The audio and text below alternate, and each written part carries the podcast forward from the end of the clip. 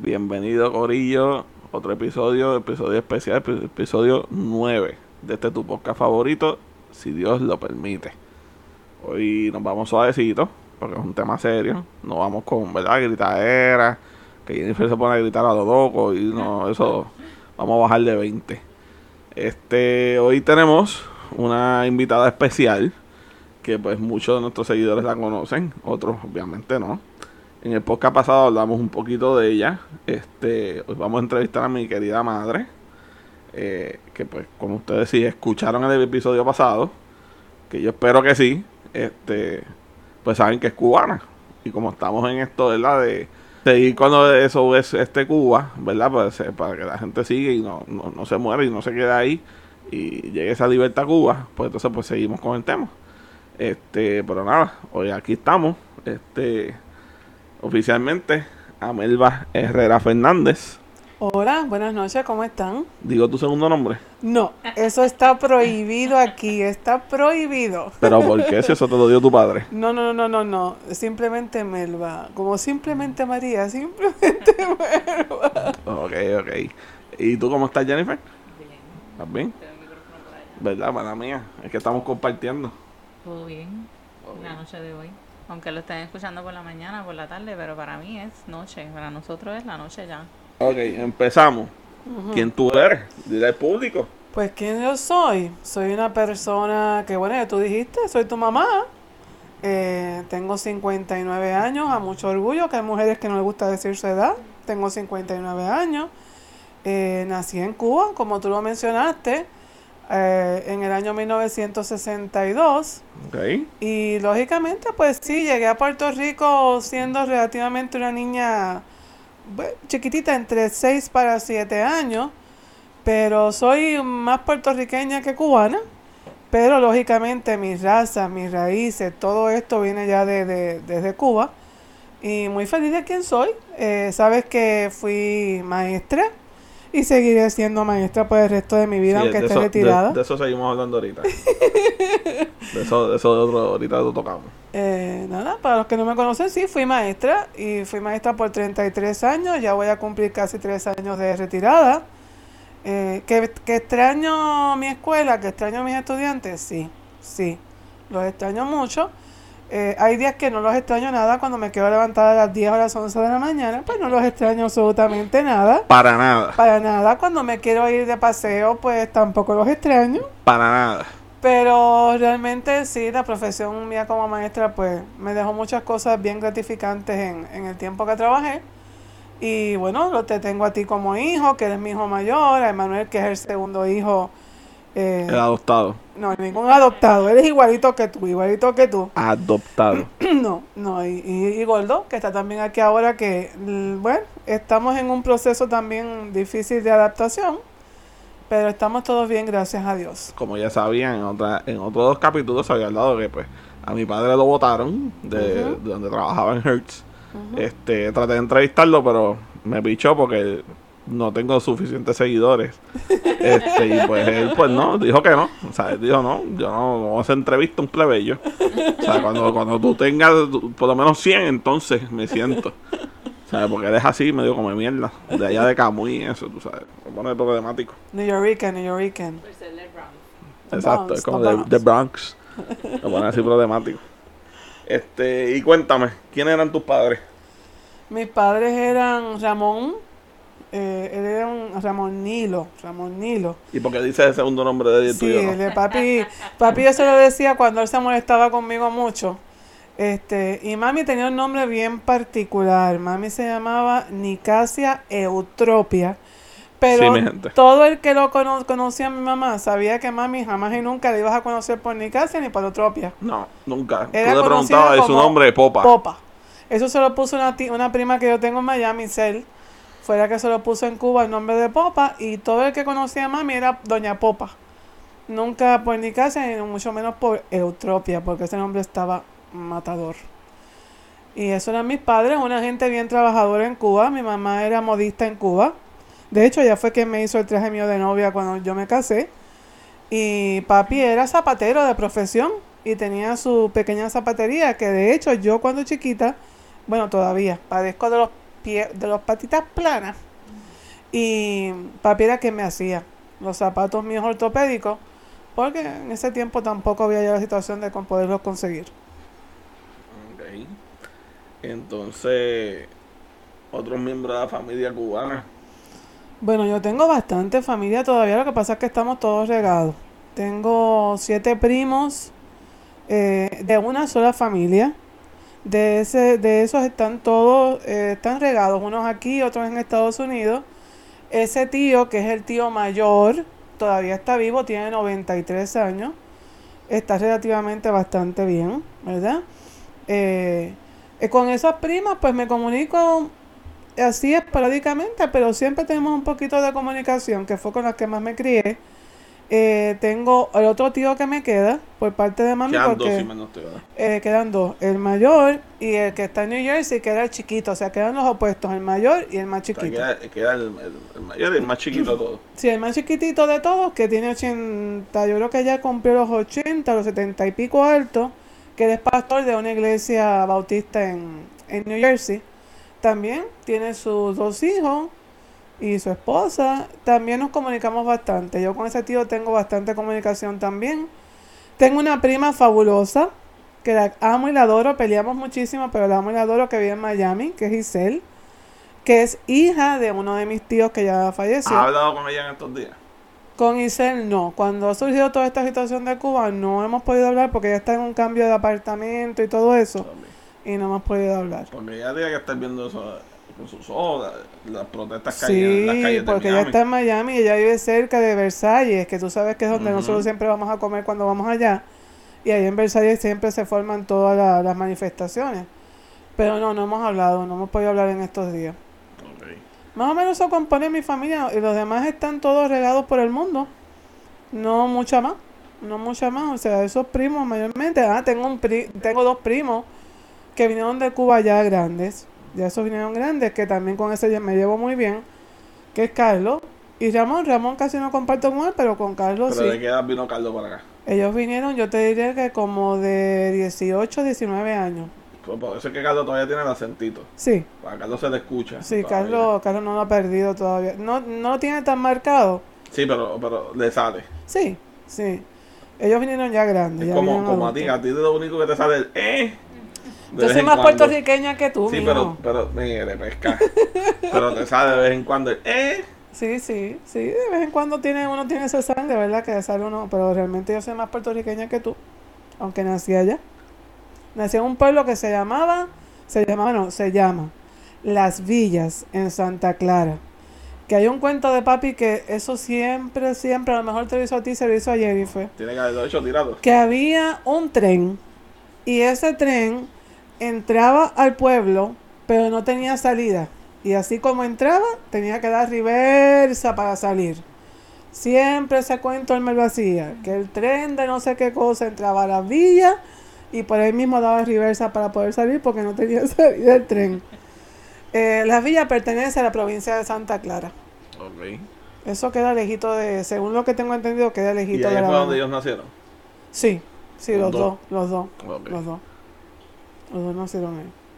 Ok, pues entonces vámonos ahora, ya que pues hablaste de la familia, vámonos ahora de historia de, de lo que te acuerdas y de lo que te contó abuelo y abuela. ¿Cómo saliste de Cuba? ¿Cómo fue ese proceso desde que a él le dijeron que ya podían salir? Porque pues yo tengo historias más o menos, ¿verdad? Pues todas las veces que me lo decía, porque Ujú. Mongo era historieta, Sí, como decía sí, Mario, tú sabes. Tenía historias todo el tiempo, ¿me entiendes? Este, pero de lo que te acuerdas, o sea, ese proceso completo, para que la gente sepa lo difícil que, que le- se les hizo a ustedes salir de Cuba. Mira, mi historia es bien curiosa porque yo era muy pequeña, tenía 6 años para 7, pero era, niña, era una nena bien inteligente y todavía creo que lo sigo siendo. Eh, Este, tengo un recuerdo muy marcado de esa salida de Cuba. ¿Por qué? Porque recuerdo que fue de madrugada. Estábamos en la casa, la casa que yo vivía es una casa que mi papá había construido con sus manos y con sus amistades, con sus amigos y con sus familiares. Eh, esa casita, sí recuerdo de esa casita que tenía un balcón abierto, sin nada de reja ni nada. Y, y recuerdo una madrugada que fue para el mes de agosto. Día, no me acuerdo, pero creo que fue como a mitad de agosto. Que mami me levantó.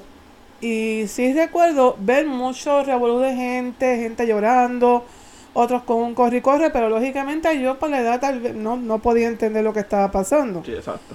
Este, ahí recuerdo al tío que tengo en New Jersey, que es el más chiquito, que estaba en un carro esperándonos. Lo, lo estoy viendo, hablando contigo, estoy viendo a mi tío Federico sentado en el carro, mami recogiendo unas cosas. eh, veo que mami me, vi- me viste, me, me, me vistieron y me dio una carterita que yo la guardo con mucho cariño, que es una cartera que tiene mis iniciales, que está hecha por un vecino que nosotros teníamos que nos quería mucho. Y todavía la tienes. Sí, y una muñeca. La, la cartera es en madera con mis iniciales, tiene el mango eh, tipo así como, como, como, no es tela, es eh, Una soguita. como una soga, exacto. Y recuerdo que yo salí con mi carterita, mi muñeca, la ropa que me pusieron, mi papá y mi mamá se vistieron, te estoy hablando que era de madrugada. Eh, mi tío, recuerdo, eh, tío Federico, estaba en el carro ese que nos iba a llevar para La Habana, que yo no sabía que íbamos para La Habana, porque yo nunca había salido de mi pueblo que yo tuviese conciencia. Eh, y unas personas más que vinieron. Mi papá y mi mamá no salió con maleta, ni nos íbamos de viaje, simplemente ellos salieron, mami con su cartera, y sí recuerdo que llevaban unos sobres. Papi y mami llevaban unos sobres. Y yo mi cartera y mi muñeca. Bueno, nos montamos en aquel carro y ya llegando la mañana, llegamos a, La Habana, que ahí me percato que estábamos en un aeropuerto. Que el aeropuerto de, La Habana, creo que es el Martí, algo así que se llama, el aeropuerto internacional de La Habana. Y llegamos, y bueno, pues yo niña al fin no sabía lo que estaba pasando. Eh, sí, mi tío se despidió de nosotros dando llanto, pero yo no entendía lo que estaba pasando. Tengo muchas cosas marcadas de ese viaje, aunque fue tan cortito de allá a Miami, porque nosotros nos fuimos por algo que se llama un puente aéreo, que en el año 69 creo que fue Nixon, que tú buscaste, ¿verdad Jennifer? Nixon y Johnson, ellos abrieron un puente aéreo. ¿Qué era el puente aéreo? Que se vio un familiar en Estados Unidos o en cualquier otra parte del mundo que pudiera eh, demostrar que tenía dinero para poder mantener a las personas que reclamaba, pues tú podías salir por avión. Y entonces, este, efectivamente así fue que mi tío, el que estaba aquí, que ya murió, que en paz descanse, tío chino, eh, él nos fue, nos fue sacando poco a poco a la familia. Quiero hacer un paréntesis antes de seguir lo de la historia de cuando salí. Y es que papi estuvo que decir por lo menos dos años antes que él, se, él estaba ya o sea, en su trabajo. No, pero, pero, pero termina, termina lo del esto y después vamos ok, a eso. pues entonces nada, llegamos al aeropuerto y fue un proceso de lo que me acuerdo bien tedioso. ¿Por qué? Porque en un momento dado, de hecho, yo tengo unas vacunas aquí en mi mano que las tengo marcadas. Parecíamos rece. Parecíamos como rece. Pasábamos, plac, plac, plac. Eran vacunas, vacunas, vacunas, vacunas. Era un montón de vacunas. Y yo con mi cartera y mi muñeca, para la mala pata, la dejé encima de un asiento. Pues sí recuerdo que mis llantos, porque eso lo tengo bien marcado desde Cuba, mis llantos se escuchaban por todo aquel aeropuerto porque mi muñeca y mi cartera había desaparecido. Ya sabemos de dónde Manuel salió tan llorón. No, señor. Sí. Emanuel no lloró. Pues nada, la cuestión es que yo seguí porque no podíamos parar. En el avión, esto se los voy a contar, es algo muy personal, pero se los voy a contar para que ustedes vean lo que es una salida de una niña que no tenía conocimiento de lo que estaba pasando, que te sacaron de tu casa y nada, nos montamos en el avión, que de Cuba a Miami es nada. Yo te diría que tal vez es ni 20 minutos o quién sabe si hasta menos.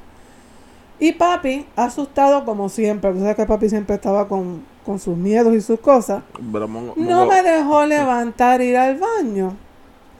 Ya sabrás que tu madre, siendo una niña, se orinó toda encima. Yo me oriné completamente encima en aquel asiento. Porque papi decía que yo no me podía ir a ese baño, que esos huecos de esos baños. Tú sabes cómo era la cuestión. Normal. ¿Tú me entiendes? Sí, sí, normal. Pues nada, llegamos a Miami y no es que tú llegaste a Miami y te, y te saliste por ahí como Don Juan por su casa, no. En Miami existe una, es un edificio que lo que de hecho salieron ahora en las partes estas de, la- de las manifestaciones, que es algo de la libertad, se llama algo de la libertad. Nosotros llegamos a ese edificio. En ese edificio también recuerdo el cuarto donde nos llevaron, con unas literas bien bonito, bien limpiecito. Y teníamos que esperar ahí a que todo pasara por, por eh, inmigración y todos los papeles de nosotros. Y entonces, de acuerdo a eso, pues esperar entonces a que pasara todo y nuestro familiar ya estuviese ahí, que ya mi tío no, mi tío no vivía en Miami, vivía, vivía aquí en Puerto Rico, pero ya él nos había ido a buscar con mi prima, con Isel y con, con la que era esposa de él en ese momento, con Herminia. Ajá. Pues como estuvimos ahí en el, en el edificio ese de la libertad, como... Pero Yo Isel era chiquita también todavía. Sí, era pero era más grande que yo, Ah, porque bueno, sí, Isel eh. ya, ya era jovencita, tendría que tener como, como 16 años, 15, 16 Ok, años, más o menos para ese tiempo. Y entonces ahí estuvimos como unas horas, yo te diría que ya casi cayendo la noche, ya entonces nos dieron la, la autorización para salir con mi tío y encontrarnos con la familia. Nos fuimos y estuvimos en Miami como yo creo que como dos días o tres en casa de Herminia y Isel. Y de ahí vinimos a Puerto Rico a quedarnos. Ya mi tío había buscado dónde quedarnos, que había sido en ese momento en casa del tío que tiene siete hijos, en un apartamentito en la parte de atrás. Que aquello fue, cuando te digo la palabra espantoso, fue espantoso porque imagínate, te montas en un avión un día, al otro día estás en Miami. De momento, en, en unas horas, eh, en dos días o tres, vienes para Puerto Rico. Te vas a una casa donde hay un montón de gente que ya mi tío había venido con sus hijos hacía tal vez como un año. Entonces mi otro tío lógicamente había conseguido el apartamentito para que nosotros nos podamos quedar ahí en lo que papi empezó a trabajar y toda la cuestión. Sí, porque estás desde cero, o sea, no tienes nada. Si tú llegas en cero, tú llegas totalmente en cero. Y, y fue bien espantoso vivir ahí. Tan espantoso que papi y mami le llamaron hasta a, porque yo me, yo, yo lo que hacía era llorar. O sea, el proceso de cambio para mí fue llorar. Me pusieron en la escuela, porque yo era una nena bastante inteligente, en primer grado, y la maestra decía que yo era muy buena, pero el problema era que yo no podía entrar al salón de clase sola. Conmigo, mientras mami estaba al lado mío, yo era feliz en la escuela, yo participaba de toda la clase, hasta que mami se moviera del lado mío. Yo me cogía a aquel salón a dar gritos, a dar gritos. Emanuel, parte, o sea, yo, estoy, yo estoy, Emanuel, o sea, esto es un flashback a cuando Emanuel era chiquito, o sea, igualito. Sí, pero la- las circunstancias fueron bien diferentes. Y entonces, bueno, conmigo pasó por la escuela papi, que en paz descanse. Mami, que en paz descanse. Mi tío, el que nos trajo de Cuba, que en paz descanse. Hasta mi tío, el, que, el mayor de todos los hermanos, hasta ese estuvo conmigo en la escuela. Con Eh. Missy Guzmán, que nunca se me olvida el nombre de esa maestra, jamás la voy a olvidar. Que parece que ya estuvieron yendo conmigo casi un mes a la escuela porque era la adaptación. O sea, fue todo de cantazo.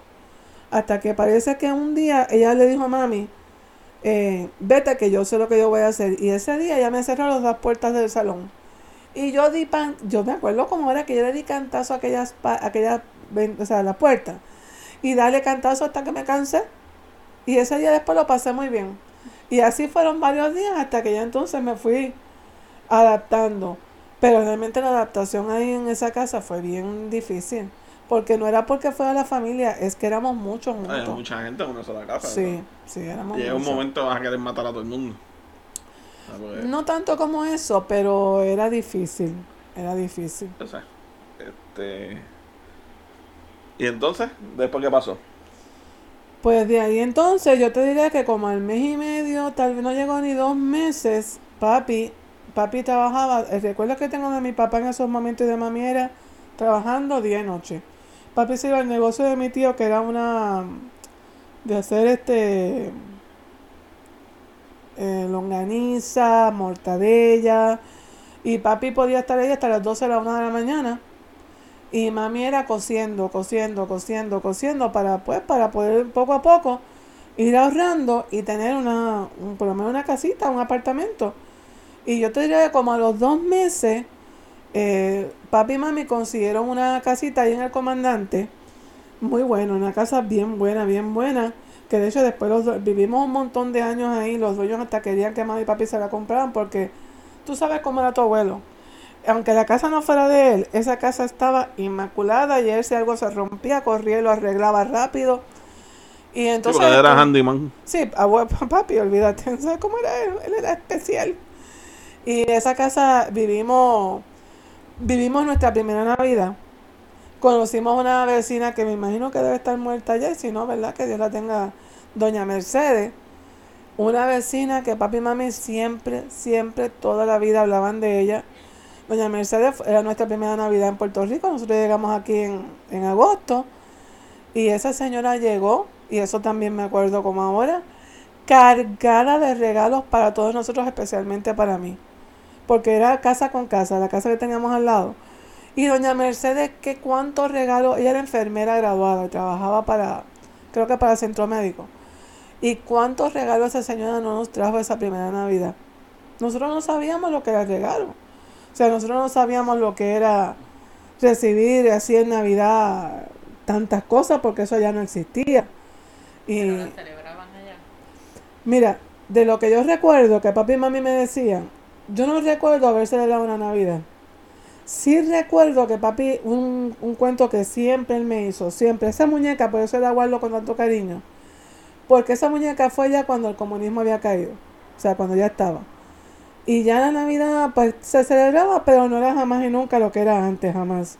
Y ya estaba todo bastante relacionado y tenías que hacer, el, el- como ellos le llamaban, las colas, que son las filas, para conseguir. Y papi estuvo dos días, dos días en una fila para poder conseguirme esa muñeca. Dos días. Porque ya no se conseguía nada. No se conseguía nada y ya no se estaba celebrando. O sea, ya habían dejado de celebrar todo. Antes sí. Antes papi y mami dice que se celebraban en Cuba las navidades preciosas. Y había mucho para hacer, tú sabes. Pero ya después que el comunismo cayó y ellos participaron del comunismo unos cuantos años. O sea, participaron en el aspecto de que vivieron en el régimen del comunismo unos cuantos años antes de nosotros salir para Estados Unidos. Sí. Este. Pero después vuelves a Miami. Sí, estuvimos aquí en Puerto Rico muchos años. Yo te diría que hasta que yo llegué a sexto grado, escuela de sexto grado, eh, ahí papi, pues mi tío, que es el que te digo que tenía negocios de carnes y frigorífico y toda esa cuestión, pues él, él decide abrir algo en Miami y le pide a papi que vayamos a Miami y papi se haga cargo de la planta de Miami. Ya sabrás que yo no quería ir porque yo tenía mis amiguitas aquí desde que... o sea, volvemos a otra adaptación. Me adapto ya desde que llegué en primer grado, llegamos hasta sexto grado, todo muy bien, pero ¿qué sucede? Ya entonces vámonos para Miami. El idioma. Yo, aunque aquí tú sabes que el inglés se da, pero no es... eh, Sí, no, no, no es, no es lo, lo que se supone que sea. No, porque aquí las clases en inglés son- son bien raras que las den en inglés.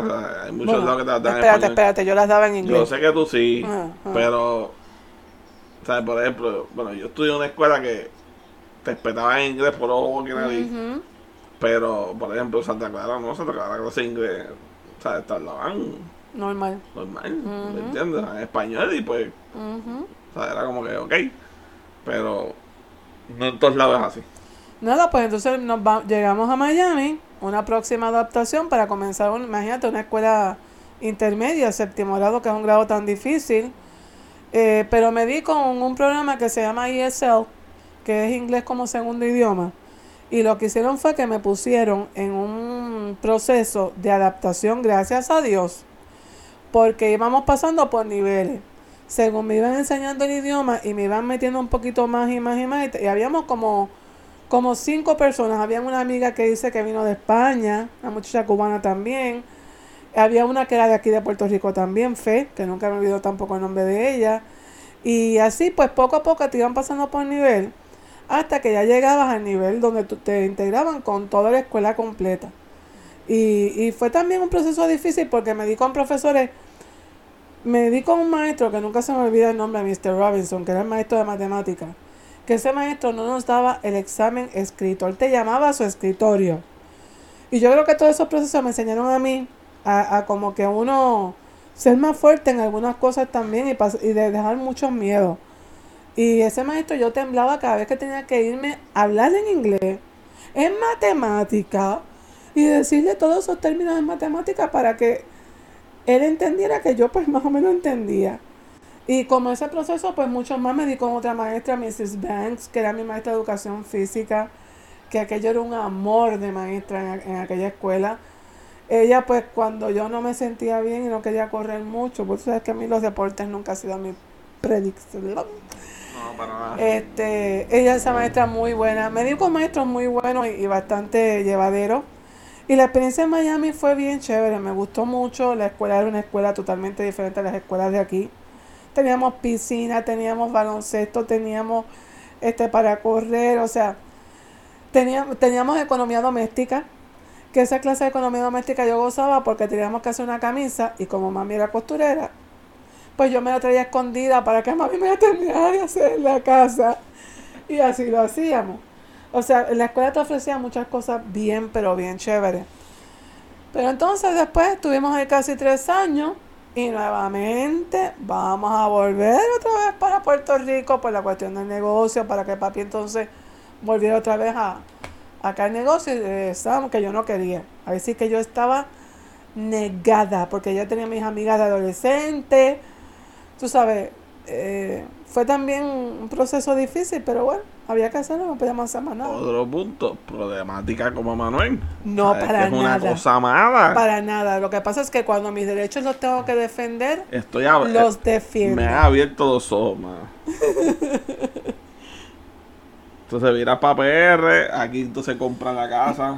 Aquí llegamos, eh, compramos esta casa justamente cuando yo iba a cumplir mis 15 años, que hay una historia bien cómica de eso, porque esa casa, acá abajo por donde está el doctor Rodríguez, había un Londres, o yo creo que todavía lo hay.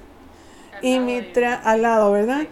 Pues eh, mi traje de, de quinceañera, mami también me lo había hecho. Precioso, precioso, precioso. Lo mandaron, a- mandaron en Londres y con el corre-corre de la fiesta y toda la cuestión, a la gente se le olvidó mi traje. Y cuando fueron a buscar mi traje, porque estábamos recién mudados aquí, o sea, nosotros nos mudamos aquí cuando yo justamente cumplí mis 15. Pues no había traje para Malvita, para su quinceañero. Y nos acordamos de una de mis amigas que también era así gordita como yo, que había cumplido los 15 hacía como, como dos semanas.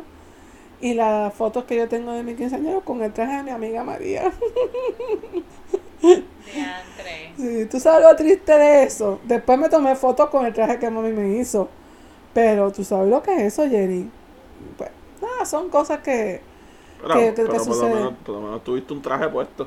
Bueno, claro, gracias a Dios. ¿Me entiendes? Gracias a Dios. Por lo menos tuviste el traje puesto y tuviste tu quinceañera. Sí, no, y llegamos aquí, aquí entonces eh, papi me, tú sabes cómo era tu abuelo, no puedes estar en la escuela pública porque ah, tú, tú sabes cómo era él. Y entonces me ponen en el colegio que antes era Consuelo Escalona, que después, yo fui la última clase de Consuelo Escalona que llevó nuestro nombre en el año 79, porque ahí lo compra Nelson Zona, que se convierte en 100, Colegio 100 Ok. que es el que está ahí en el 65. Y ahí estudié mis años que faltaron de, de escuela hasta que entonces empiezo en la Universidad de Puerto Rico, recinto de Río Piedras. Gallita hasta lo último.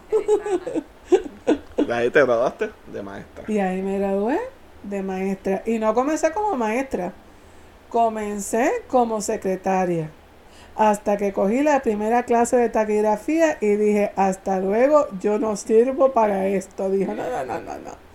Y entonces me fui para el departamento de educación, que by the way, tus abuelos siempre decían que eso era, especialmente tu papá, desde tu, eh, tu abuelo, que ay, que eso no da dinero, que estudiar maestro.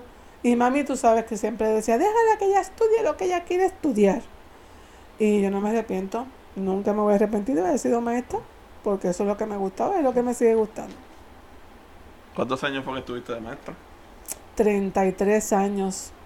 Y de esos 33 estuve, comencé en un colegio privado católico. De ahí paso a la escuela pública. Eh, una escuela que me enseñó mucho. Ahí estuve bastantes años en esa escuela, bastante difícil la, el tipo de clientes que tenía en esa escuela, pero estuve de todo, gente muy buena, muy buena. De hecho, le di clase hasta al famoso Don Omar. Al famoso, este, ¿cómo se llama esta muchacha de las trencitas? A Lennox. A Lennox también le di clase. Y al hermano no, a Yaga. A Yaga no, a Maki. Mm, Pues son hermanos de ahí, de cerámica. Pero no recuerdo haberle dado clase a él. Sí le di clase a los abrantes. A los abrantes. Eh, tuve estudiantes muy buenos. Tuve estudiantes muy buenos. Otros que lamentablemente por sus circunstancias de vida, tal vez pues no. Pero nunca, nunca, nunca me faltaron el respeto. Siempre hubo un respeto. Y siempre dentro de todo hubo un cariño. Hasta que entonces, en el año noventa y pico, decido irme a la Central. En San Juan. Noventa y pico. En el noven- no, en el 2000, 2000. Sí, Carlos, te fuiste a, a no, fuego, en el sierva. 2010 y algo.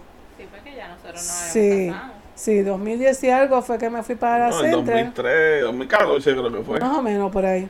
Y estuve como nueve años en la Central, que pues no me hubiese retirado de él porque a mí me encantaba la escuela, es una escuela bien buena. Este, también estudiantes buenísimos. Ahí yo creo que pude desarrollar todo lo que yo quería como maestra. Todo, todo, todo, todo.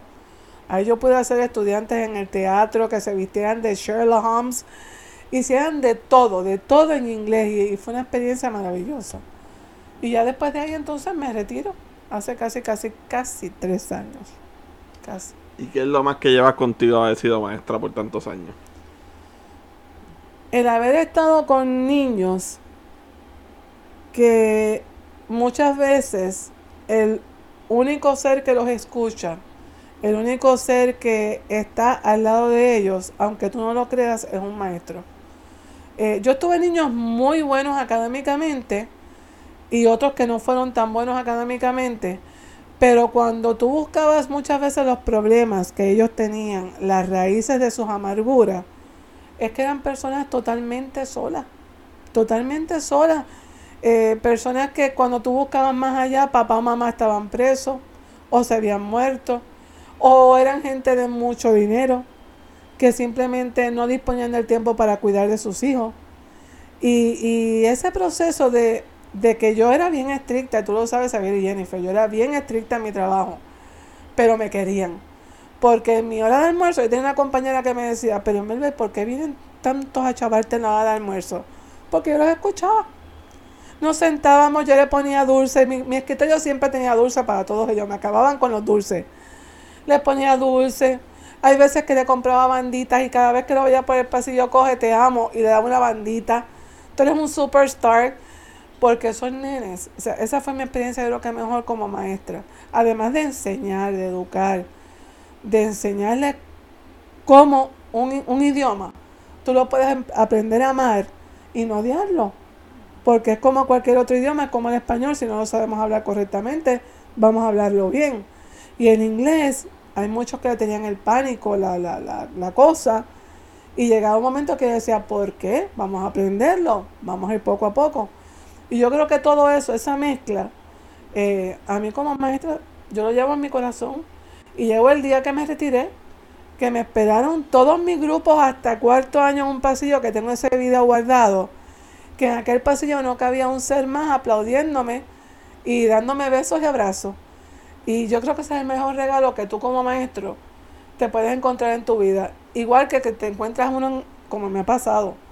No hace mucho estábamos en el fondo y uno me tocó bocina maestra, allá se bajó ya un adulto. Y esas son la- las recompensas que uno tiene como maestro, ese amor, ese cariño de que pasan los años y donde quiera que te ven, tú siempre eres su maestra. Que fuiste chabona, que fuiste media... ujú, pero fuiste su maestra, el respeto y el cariño lo tienen porque sabes que estuvieron ahí para... Sí, pero dentro de todo estricta y lo HP que eras a veces. Sí, bastante. ¿sabes? Co- Dentro de todo era justa. ¿sabes? Claro. Porque me acuerdo que tú a veces hasta curva dabas, ¿me entiendes? ¿sabes? Si veías que estaban, estaban el, el- el examen se escocotaron, ¿me entiendes? Tú tirabas la curvita para darles la mano.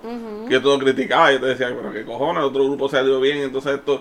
No, no, tienen culpa que se jodan. ¿sabes? Yo mismo te lo decía, ¿me entiendes? Pero la verdad es esa, ¿sabes? Pero no es porque seas mi madre, ¿sabes? No, pero la realidad es esa. O sea, tú como maestra eras, y como Gracias, madre también, hija. obviamente. ¿Sabes? Pero, pero como maestra, ¿sabes? Se la ha hecho a cualquiera. Gracias. sí que no hay break. I love ¿me you. I love you. Este. Bueno, dejando. Bueno, no todavía, vamos por una más. ¿Te arrepientes? ¿De haber sido maestra? Jamás. Jamás. Ni de todo, ni con todo revoluce, ni las amenazas, ni, ni, ni tus compañeros haciéndote la vida imposible a veces. O sea, nunca te arrepentiste, nunca dijiste, Nunca. si a la madre, porque me metí aquí? Tú sabes que nunca, sabía, nunca, nunca. Hubo días difíciles, hubo momentos que fueron difíciles, hubo momentos con reuniones con padres que, que, que fueron bien difíciles porque tú te encuentras con padres que no quieren aceptar que sus hijos tienen a veces unas dificultades bien fu- Yo tuve una, una experiencia casi terminando ya como maestra de un niño que me escribía, o sea, él me hablaba un inglés perfecto, pero perfecto, perfecto, pero cuando lleva su libreta, lo que él escribía era lo que él tenía en su mente. Si por, por ejemplo yo decía you, él escribía you, you, u, you, o sea, él no podía escribir la palabra correctamente y esos padres a mí se me hizo bien difícil poderlos sentar porque eran unos padres muy, muy comprometidos, gente muy comprometida y muy buena, pero no podían entender una, una, ¿verdad? Que el niño había que hacer unas evaluaciones. Y como eso, eh, muchos más, muchos más que, que, pues no podían entender a veces unas cosas. Hay veces que hasta los mismos compañeros de trabajo también, pero eso a mí no me quitaba, al contrario. ¿no? Yo que- estaba ahí por mis nenes. Yo estaba, yo siempre lo he dicho, por mis nenes. Yo no estaba ahí por ningún padre, ni, ni ningún compañero de trabajo que no estuviese en buena actitud, que los estuve, no fueron muchos, pero los estuve.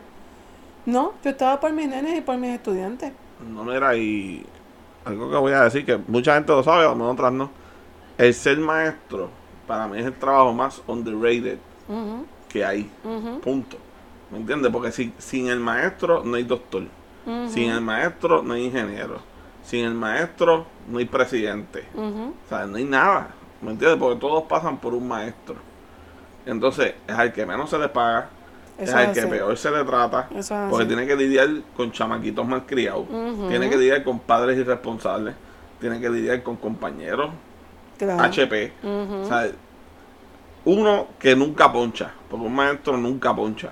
¿sabes? Porque la mayoría de los trabajos tú vas 8 a 5, ponchaste, te fuiste para tu casa y te acostaste a dormir tranquilo. El maestro no. El maestro sale a corregir. Exacto. Sale a bregar con situaciones de los mismos estudiantes. Sale a bregar con su casa porque tiene que seguir su vida normal también. ¿Me entiendes? Y tiene que sacar de su sueldo para pagar cuanto material y cuanta Eso cosa porque la escuela no te lo paga. Eh, el dinero que yo invertí en los años que yo trabajé como maestra, si yo fuera a decir todo lo que yo invertí, Dios mío, me tendría que dar el Departamento de Educación, el gobierno de No, Puerto tienes que sacarte por lo menos 500 mil En pesos. pintura, yo pintaba mi Mínimo. salón todos los años, todo lo que yo le ponía a mi salón, todo el material que yo compré, proyector y todo eso para mi salón. para Los printers, si tú comprabas como printer. 15 printers al año. Y no solamente es la cuestión esta, es también el, el- el hecho de que tú lo acabas de decir. Maestro no solamente es el que corrige, el que está con todo esto. A mí me surgió una situación hace, de hecho, cada vez que lo, lo hablamos, nos reímos ahora. El, el orientador de la escuela, que también está retirado. En un, a, mí, a mí nunca se me olvida también ese día muy particular. Era, cogíamos las vacaciones de Semana Santa, jueves, o sea, miércoles para jueves santo. Yo no, nunca acostumbré a darle a mis estudiantes, jamás, excepto ese pequeño error que cometí, de darle mi número telefónico o algo parecido, porque eso es algo muy privado y, no se debe tener ningún tipo de comunicación con los estudiantes.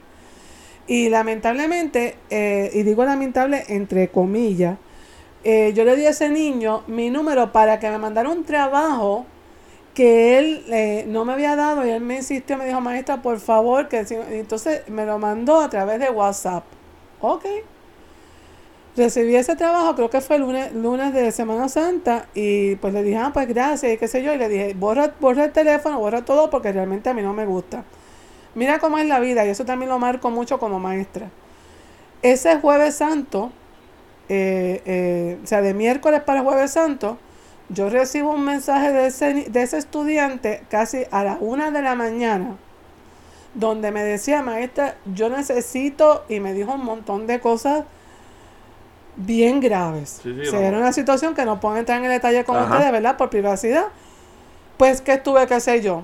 Quitarme mis payamas, llamar al orientador y a la trabajadora social de la escuela. No estábamos trabajando y eso es lo que la gente no ve de lo que hace un maestro. Eh, estuvimos que bregar con el niño, el trabajador social. eh, Todo esto fue por teléfono y por conference con la mamá del niño.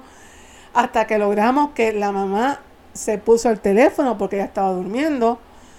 Estuvimos, para decirte este cuento corto, hasta el otro día sin poder dormir, todo por teléfono, con servicios sociales, con el 911. Aquello fue un proceso bien difícil. Hasta el mediodía del otro día. Hasta el mediodía. Y con todo el mediodía de Jueves Santo, yo no dormía bien. Y tú me veías a mí y nosotros todos los, los demás compañeros, que ya sabíamos que el nene estaba bien. Llamando a su mamá, está todo bien, eh, comunícanos cómo va todo. O sea, y eso es lo que no se ve cuando uno es maestro. Eso es lo que no se ve. Este, pues nada. Ahora vamos al tema como tal. Ajá. Este, pues ya diste tu, tu vida, un mini resumen. Este, vamos entonces al tema. ¿Qué piensa Mierda Herrera sobre lo que está ocurriendo en Cuba hoy en día? Es bien triste. Y es bien triste porque si mis padres estuviesen vivos, tus abuelos estuviesen vivos, ellos estarían... Yo, yo me imagino que papi no saldría de ese balcón con el televisor y el radio las 24 horas del día puesto. Tal vez mami, por su forma de ser, pues lo vería, o sea, se sentaría a verlo, pero Sí, fuera más tranquila. Yo pienso que ya, ya lo vería en la televisión, ¿me entiendes? Cuando, cuando den las noticias y qué sé yo. Exacto. Y obviamente, pues, yo pienso que estaría feliz. Pero Mongo no, Mongo estaría pegado No, ahí. papi estaría 24 horas, 24/7 con el televisor o la radio constantemente, especialmente con el televisor. Eh, esto es bien triste porque todavía yo tengo familia allá, yo tengo unas primas que aunque no tengo una comunicación directa con ellas, el tío que, que tengo en New Jersey sí se comunica con ellas. Eh, que son unas primas por parte de un tío por parte de mami. Eh, es triste ver cómo un pueblo ha tenido que pasar 62 años para tirarse a la calle. ¿Por qué? Porque ya el pueblo no da más. El pueblo por lo que tú ves en televisión y no solamente lo que tú ves en televisión. Yo tengo amistades cubanas, como yo te lo dije, que son recientemente llegadas aquí y tienen su familia allá. ¿Y qué te dicen? Es un pueblo que, mira, no hay alimentos, no hay medicina.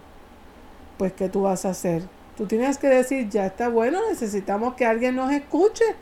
Lo que pasa es, como me decían estos días mi vecina, la que es cubana, ella me decía, ¿tú sabes lo que pasa? Que lo triste de esto es que quien ha tenido que tirarse a la calle no es el que recibe comida, el dinero de aquí, de la familia, es el que no tiene familia en Estados Unidos o en otras partes del mundo que los pueda ayudar y ya dijo, ya no puedo más, me tengo que tirar.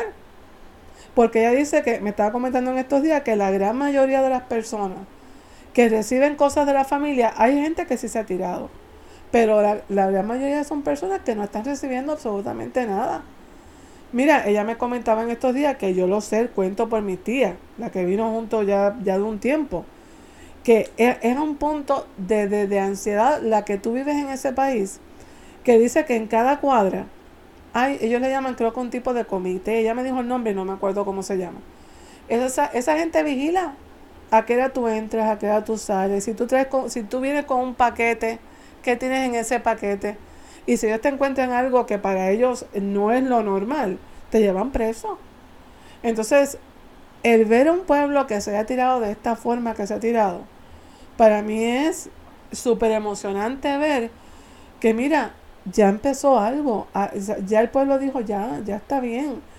Y, y, y más que nada, yo no te puedo decir porque yo no vivía allá, yo mi vida la he hecho en Puerto Rico, y todo el que me pregunta en forma de chiste le digo que yo nací en Jayuya, y papi decía que tú no naciste en Jayuya. Pero eh, mis padres sí, ellos tuvieron que dejar toda una vida, su casa, su empleo, todo, para venirme para, para traerme aquí, aquí a mí, para darme una mejor calidad de vida. Y entonces tú ves eso en televisión y tú dices, bueno, mis padres y mi madre estuviesen felices, estuviesen diciendo, Dios mío, ya era hora que esto pasara, porque el sueño que ellos tenían era regresar a Cuba, llevarlos a ustedes, que vieran todo su pueblo, que vieran toda su familia la que queda por allá. Pero realmente eh, es difícil, es difícil la, la situación que ellos están viviendo. En este momento es bien difícil, porque ellos se tiran a la calle, pero también los han cogido y le han dado palo a todo dar, y le han hecho de todo, lo que se ha podido ver, porque hay mucho que no se ha podido ver y, no- y tú no sabes ni dónde están esa gente metida. Hay un montón de desaparecidos, hay otros que los han matado. ¿Me entiendes? Hay otros que el mismo COVID los está matando. Por, por eso fue que empezó todo este revolú. Porque la gente se estaba como, como cuando empezó en, en China. O sea, la gente se caía en la calle muerto. O sea, por el mismo COVID, ¿me entiendes? Sí. Este. Es que es un pueblo bien oprimido, Xavier y Jennifer. Es un pueblo bien oprimido y es un pueblo que, que desde, desde que todo esto comenzó, hay mucho miedo a hablar. Hay mucho, pues porque te han creado, como me decía mi vecina en estos días que estábamos hablando, me dijo, Melba, es que nos crearon con el miedo a un punto tal que ella me dice, llevamos en Puerto Rico cinco años y hay veces que yo pienso que voy a decir y que voy a hablar porque me da hasta miedo. ¿Por qué? Porque fueron criados con ese miedo. Lamentablemente, eso, eso es lo que lo han criado. Con el miedo que tú no puedes hablar, que hay que tener cuidado. O sea, aquí nosotros, gracias a Dios, podemos decir lo que nos dé la gana. Como digo, claro, que con respeto tampoco que tú ofendas a nadie. Pero aquí nosotros tenemos derecho de libertad de expresión. Allá eso no existe. Allá eso no existe para nada. ¿Qué le pasó a papi cuando él dijo que para, para, para Puerto Rico? Se acabó tu trabajo, se acabó. Tú simplemente cierras tu tiendita de zapatero y te tienes que meter al campo mañana, noche y día. Mi papá estaba en un campo que de ahí cogió un cáncer porque mi papá era un hombre bien blanco y estuvo metido en ese campo hasta los sábados por la noche que le daban un chance de venir a ver a, ver a mami y a mí y ya el domingo por la mañana se tenía que estar yendo otra vez para ese campo. ¿Por qué? Porque simplemente dijo que él venía para Estados Unidos. Ah, entonces le llamaban gusano. Ese era el título que le pusieron. Usted es un gusano. ¿Por qué? Porque simplemente dijo que venía para Estados Unidos en aquel tiempo. Y estamos hablando del año del año sesenta y pico. Imagínate ahora. Imagínate ahora. O sea que ¿Piensas que el gobierno de Estados Unidos debe meterse? ahí tengo mis reservas. Tengo mis reservas porque yo pienso que, que esto es algo que pienso yo, ¿verdad? Con mucho respeto, que Cuba debe, debe, debe resolverlo, Xavier. Eh, Pero- Yo creo que políticamente aquí pueden haber muchos conflictos y muchos problemas. No sé, yo de política no sé mucho, pero pienso que políticamente hay que tener un poco de cuidado también, ¿verdad? Porque pueden, pueden haber más, unos, unos conflictos. Pienso yo que sí. Pero el- los cubanos solo no pueden. No O sé. sea, en estos momentos ellos no pueden. O sea, por ejemplo, destronar el- lo, que, difícil. lo que dejó que- Fidel. Yo creo que sería bien difícil. Yo, ah, no hay no, break yo me porque equivoco, ¿cómo, pero- cómo lo van a hacer? No, Cuba- No tienen armas, no tienen nada. No, lo que tienen es piedra y por eso han metido gente presa y los han matado. Pues por Y eso mismo. palo es lo único con lo que ellos pueden contar. O sea, como me dijo Jennifer, un machete, pero el machete no esquiva balas. No, no. Yo de verdad que es- esa pregunta ahí sí que no, no sé cómo decirte porque yo creo que políticamente traería muchos problemas, muchos. Creo que sí. Creo. Voy a poner a un a un invitado de la nada production al que no quiso salir en mi podcast para que él me conteste esa pregunta porque él es más o sea sabe un poquito más de política y eso. A ver si él piensa igual que yo. Debe Estados Unidos meterse Buenas noches, les habla Oscar. Eh, mira, lo que pasa es que hay... Espérate, mala mía, antes que siga. Tienes que hablarme como le hablas a la gente cuando vas a y toda esa pendeja. Ok. Eh, hay lo que se llama lo legal y lo moral. Moralmente debería Estados Unidos sí intervenir y ayudar al pueblo cubano todo lo humanamente posible. Legalmente no les es posible por el conflicto que hubo de los misiles en Cuba durante la década de los 60, eh, cuando los rusos metieron misiles nucleares dentro de Cuba. El compromiso para evitar una tercera guerra mundial fue que los Estados Unidos le prometió a Rusia no meterse nunca en Cuba si ellos sacaban los misiles y sacaban los submarinos y los barcos rusos que habían en la bahía de Cuba. Y si ellos hicieran algún tipo de movimiento ahora mismo para ayudar al pueblo cubano, o sea, de meterse físicamente, una intervención física, estarían en violación de ese compromiso que ellos habían hecho con los rusos y eso podría llevar a un conflicto armado más grande. Por eso tienen que tener mucho tacto con eso. Eso es así. Antes de te vayas, piensa que Cuba, Cuba será libre. Todos esperamos que algún día que sí, lo que pasa es que es un camino largo, tedioso, pero todo pueblo te- tiene derecho a la libertad. Lo que pasa es que tenemos que recordar que la libertad no es gratis, la libertad hay que lucharla para poder llegar. Y hay muchas formas de luchar esa libertad. En India Gandhi luchó para esa libertad y no tuvo que levantar las manos para pelear contra nadie. Simplemente lo hizo a través de la paz, de la palabra, del ejercicio, de la protesta y logró sacar una fuerza militar tan grande como aquella época como era el gobierno inglés. Gracias por su servicio, caballero. que Dios lo bendiga. Y como dicen las doñitas, Dios te lo paga. ¿Viste? Te habló, te habló. No, todo esto va para la historia. ver si ahora se suelta para que haga Sí, la va, otra entrevista. va- vamos a ver. Ahora, la misma pregunta a ti. ¿Será libre? Ojalá. Ojalá que en algún momento Cuba sea libre, porque yo creo que donde quiera que papi y mami estén, eh, yo creo que la fiesta que tendrían sería descomunal. Y no solo Descomunal. ellos. Yo pienso todo cubano que hoy en día no esté, Sí, que pasó por eso, sí. ese sería como que su... ¿Me entiendes? O sea, yo creo que si, si hay algo que tal vez los aguante en este mundo. Que todavía no descansen en paz o whatever. Mejor me estoy yendo en un viaje cabrón. Pero yo creo que ese sería como que su. ¿Me entiendes? De que ya soy libre por fin. O sea, de que ya mi isla. Oye, la isla que mi abuelo, como les dije la otra vez, mi abuelo se daba en el pecho y decía: Esta es la isla más bonita en el Caribe. O sea, porque él lo decía así, bien feliz. O sea, él decía: Cuba es la isla más bonita que tú vas a ver en el Caribe.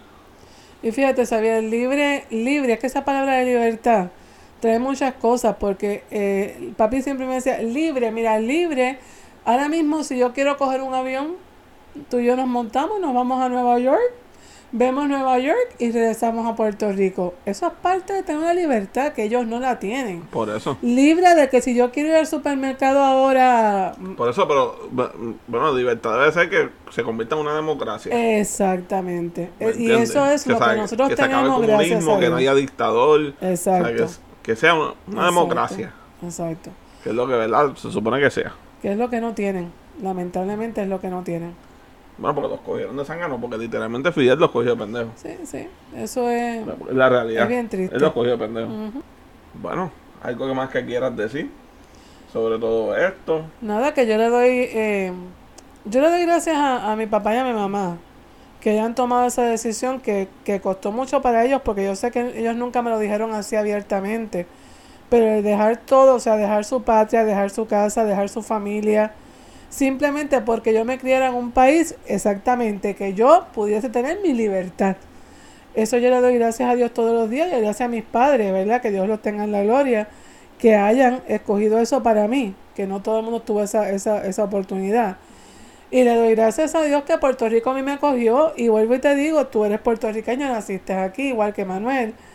Y yo me siento puertorriqueña porque es un, eh, toda mi familia es relativamente amigos extra, que es esa familia extra que tú tienes, todos son puertorriqueños. Y, y yo le doy gracias a Dios por, por, por Puerto Rico, por haberme acogido a mí, a mis padres, eh, a toda la familia mía que también llegó aquí. Eh, pero sobre todas las cosas, gracias a Dios que mis padres tomaron esa decisión y que me pudieron dar a mí esa libertad que todavía ese país, eh, después de 62 años, todavía no la tienen. No la tienen. Y yo le doy gracias a Dios por eso. Chipa, ¿quieres hacer una preguntita tú? Sí, porque tienes una sed, mano. o sea, eh, uf. No, si ya no hay más preguntas. Este. No porque que ella ha contestado, ¿me entiendes? Sí, sí. Ella se fue un viaje al principio. Que y, yo me fui en un viaje. ¿sabes? y, y ha hablado loco por más, ¿sabes? Pero, pero, hermano, Este, Eso es parte de- del podcast nosotros, hablan a loco. agradecida de que, que nos hayas dado este ratito este para hablar del de tú que viviste aunque eras muy pequeña pero Ujú. viviste lo ese ese éxodo este y, y pues que para que la gente también vea otro lado porque siempre vemos lo, lo que lo que nos dan en las noticias que es bien limitado este Sí, porque Y- lo- ahora mismo las redes sociales están trancando todas esas imágenes. Sí. sí O sea, Instagram, tú subes algo y te lo quitas rápido. Este, Facebook también están Sí. las mismas. O sea, ¿por qué? No sé, porque deberían dejar para que la gente vea lo que está pasando allí. Pero lo están quitando. Bueno, pero a lo mejor algo también tendrá que ver con los acuerdos que tengan. Ah, no, este pues los gobiernos y eso. Pero este espero que hayan aprendido un poquito este y verlo pues de otro lado, que no sea el hearsay que la gente pues pueda decir por ahí. Y nada. No, es que hay muchas cosas aquí que realmente uno no las ha dicho. Hay muchas, hay otras muchas historias más. Eh, por ejemplo, la historia de mi tío, que es fascinante, que yo siempre decía a él que escribiera un libro. Eh, Pero hay tiene- mucha- Tiene un cantito de tiempo. no, no, no, tío, tío simplemente fue una persona que comenzó con todo el proceso con Fidel Castro, o sea, él, él participó de, de, de, de todo el proceso con Fidel Castro y para hacer el cuento corto llegó un momento que tuvo que, que huir de Fidel Castro y salió de Cuba escondido de Fidel Castro. Y, y los cuentos que él hacía hasta donde él los podía hacer porque había cosas que él decía que no nos podía decir era fascinante. Era fascinante ver a un Fidel Castro que te lo presentan eh, como maravilloso y el tipo era lo que él decía. Y lo que él decía era lo que era y no le importaba a la gente que estuviese a su alrededor era lo que él decía y le trajo mucho conflicto y una de esas personas fue mi tío que tuvo conflicto con él y era de los, de los panas de él si se pone la palabra así y, y ya tuviste, lo habían mandado a matar, que tuvo que salir de Cuba corriendo por eso. Eh, y como esos cuentos, muchas cosas más. Mi mamá me contaba que cuando, come- cuando comenzó la revolución, eh, ella tuvo un vecino que algo pasó que se fue en contra de la revolución y lo dijo abiertamente. Y mi mamá ese cuento, yo no sé cuántas veces ella me lo hacía porque fue tan impactante para ellos como pueblo, porque era un pueblo pequeño, donde el vecino lo que hicieron fue que se lo ahorcaron, lo pasearon por todo el pueblo ahorcado y llegaron frente a la casa de la madre y se lo enseñaron ahorcado y le dijeron, aquí tiene el que tanto habló. Y te estoy hablando de ese fue el comienzo de la revolución, eso fue por los años sesenta y pico. Imagínate cómo, qué, qué tantas cosas tienen que haber pasado que uno nunca supo, porque eso fue algo que se vio ahí en el momento por lo que pasó. Pero es como mis papás decían, mis padres decían, tú sabes cuántas cosas tienen que haber pasado que nadie nunca supo y que todavía deben estar pasando y tampoco nadie va a saber. Y como esos cuentos, muchos más de otras amistades. Y es que la palabra ni siquiera es cuento. Son cosas verdaderas. Sí, vivencia. Son cosas que ocurrieron, que siguen ocurriendo y que es un pueblo que sí necesita, que ya está bueno. O sea, ¿cómo tú vas a tener un país? Eso es como tú tener un país totalmente este, atrapado, como, como que no puedes hacer nada. Pero ¿y por qué no puedo hacer nada? Porque si yo quiero viajar, yo no puedo viajar. Si yo quiero ir a comprarme...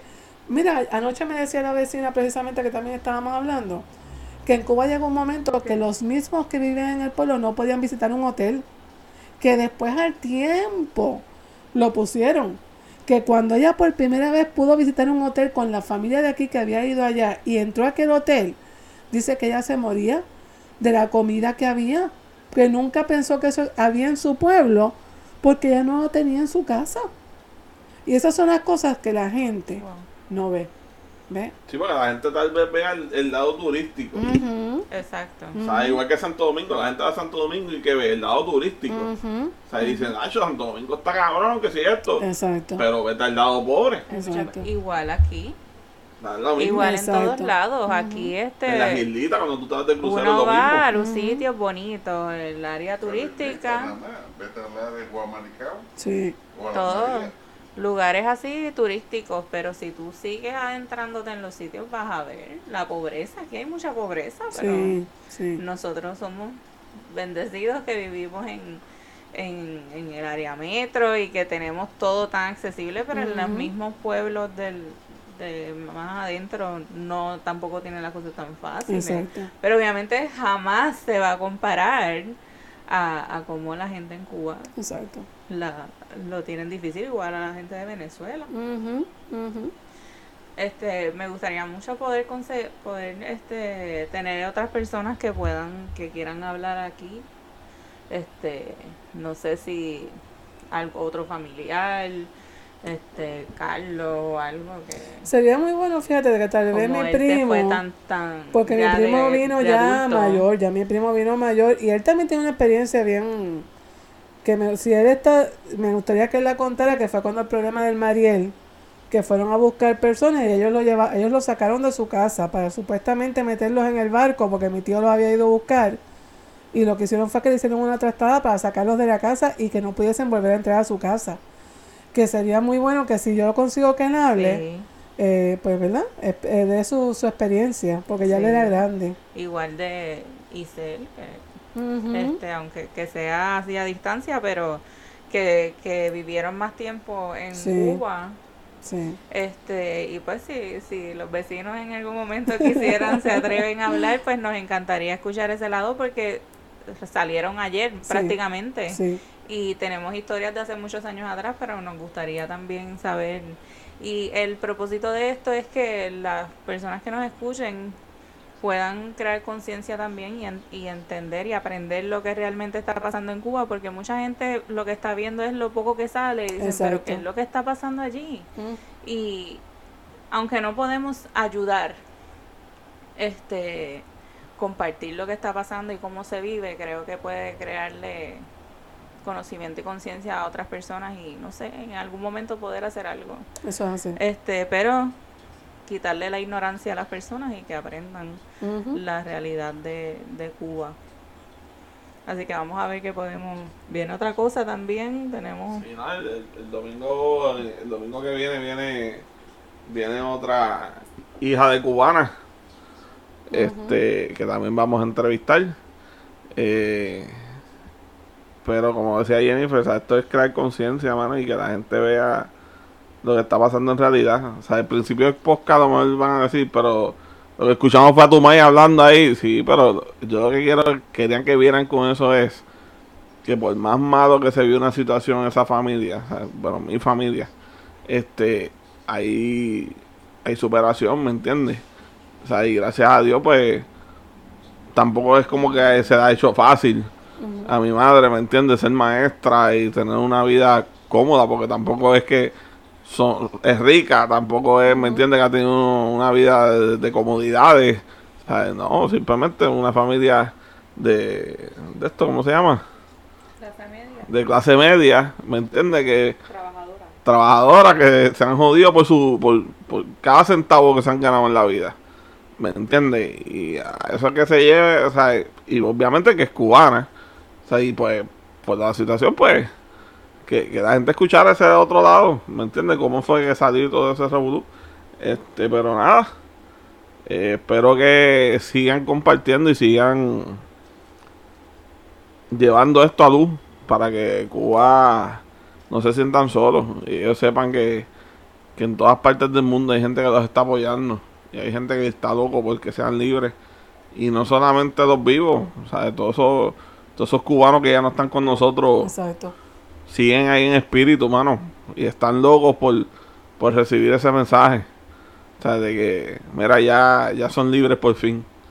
O sea, ya por fin Cuba abrió sus puertas al mundo entero, que es lo que más yo creo que ellos Y especialmente no más Fidel. Porque yo creo que eso es algo en común que tiene todo cubano, que Fidel es un cabrón. ¿Ya tú puedes viajar a Cuba? Eh, sí, yo siempre pude viajar a Cuba después. Lo que pasa es que nunca tuve la oportunidad. Después que yo salí de Cuba, yo nunca más en la vida pisé Cuba. Pero cuando... Espérate. Sí, con el micrófono.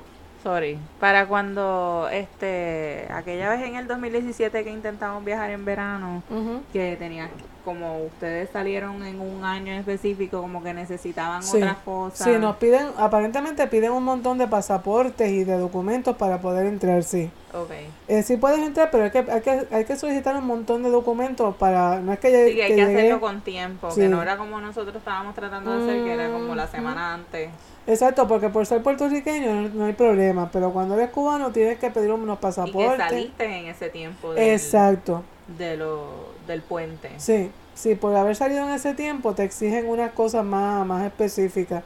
Papi y mami sí llegaron ahí, papi y mami llegaron a ir en dos ocasiones, este, sí, como en dos ocasiones llegaron ahí, todavía mi abuelita estaba allá, este, pero yo no, yo nunca más en la vida íbamos a ir, ¿te acuerdas? Sí. Cuando queríamos llevar a papi, que fue cuando los cruceros salieron, Exacto. pero ahí vino la complicación de que yo tenía que pedir unos, unos documentos y unas cosas y no se pudo hacer. O sea, no es que te, no es que tenían en la entrada, aunque a, a la larga si ellos deciden decirte que no, Exacto, perdiste. exacto. Te quedaste dentro del crucero. Exacto, te tienes que quedar en el crucero y mirarla de lejos, ¿tú entiendes? Pero nunca, nunca, nunca fui y se quedó ahí y me da mucha tristeza que papi quería ir en ese viaje de, de- del barco y pues no se pudo hacer, no se pudo hacer y él se quedó siempre con, pues, con el Pero deseo por lo de menos venir. pudo regresar en Sí. otro momento en su vida. Sí. Este, tú eres la que tienes que regresar en algún momento. Me gustaría que hiciéramos un viaje así para... Sería bueno porque como te digo yo tengo allá primas todavía y yo creo que por parte de, de, de papi había una prima hermana que es la única como que dice que era como si fuera su hermana los hijos eh, todavía están todavía están eh, te quedan una familia bien lejana pero queda y mi tío es el que tiene toda la conexión con ellos porque yo realmente ahora mismo no tengo así conexión directa con ellos pero mi tío el de New Jersey sí tiene conexión con ellos en algún momento sería bueno ir ver la casa que, que papi Exacto. la vez que fueron trajeron fotos de la que era la casa de ellos. Este, es bien, bien- fue bien fuerte ver esas fotos porque aquel día papi y mami lloraron mucho. Lloraron mucho porque decían, Dios mío, mira nuestra casita, que aparentemente la ha vivido ya no sé cuántas personas. Y una casa que papi hizo. Pero bueno, es parte de todo el proceso de vida, ¿no? Ujú. Pero sería chévere ir, Sí. sería chévere, sí. Luego ya cuando uno pueda, ¿verdad? Volver, porque en, en estos momentos la situación tiene que estar bien difícil. Hasta para los turistas, porque sí, aunque, no sé, volver para esos pueblos pequeños, ahí tiene que estar la situación bien fuerte. Pero sí, me gustaría que pudiéramos ir. ¿Te animas, Sabi? Nos vamos. Vamos. Vamos. Hay que ir. ¿Qué van a hacer las raíces? Sí, yo creo que eso es importantísimo. Yo quisiera ir, tú sabes que siempre Mongo hablaba de un campo, Ajá. De que era, que supuestamente, bueno, fue donde encontraron el papá de él fue. Ajá, que eso es lo que ellos le llaman, creo que es Chica, Algo algo así. Que hay un Yo- río. Yo quisiera de ese sitio. Sí, porque ese- siempre es el cuento de su papá, que lo encontraron muerto ahí, en esa área. Sí. Como, como tienes todos esos recuerdos así tan, tan vivos, ver, ver lo que, lo que él te decía, te contaba. Por eso. Yo quisiera ir a eso. Pero nada, vamos a darle un aplauso a la invitada. Gracias, gracias. gracias a ustedes Un por aplauso, venir. un aplauso de invitado de tres minutos. Pero nada, Corillo, gracias de nuevo. Acuérdense de darle like, de darle follow, de darle share. Vayan a la página de Instagram, a la de Facebook. Este, comenten, déjanos saber si les gustó, si no les gustó. Vamos allá. Yo les tengo una Gracias por asignación, les tengo una asignación antes de irse. Ajá, Por cada persona que escuche esto ajá. y que apoye a Cuba, mándeselo a un amigo. Y que ese amigo, por favor, usted se encargue de que se lo siga mandando a otro amigo. Y esto se siga pasando. Lo voy a poner como una meta. Que si tú lo escuchaste, no te quedes con él ahí o simplemente lo compartiste en tu Facebook. mándaselo tal vez a cuatro o cinco amigos que tenga directo y pídele por favor, sigue apoyándonos y sigue pasándolo a otros más. Que no se quede simplemente en el Facebook, en el compartir. O sea, que se vaya de personas en personas a ver si lo podemos seguir regando toda la información. La voy a contratar. Claro. La voy a Claro. contratar. Te puedo pagar tres pesos semanales. Dale, lo ponemos como una meta. Vamos a ponerlo como una meta a ver cuántos nos apoyan en esto. Pero como quiera. Gracias de nuevo, Corillo. Se les agradece, siervitos. Y ustedes saben, están aquí ¿por qué? Porque Dios se los permite. Porque no hay, no hay de otra. Así que hasta la próxima, Corillo.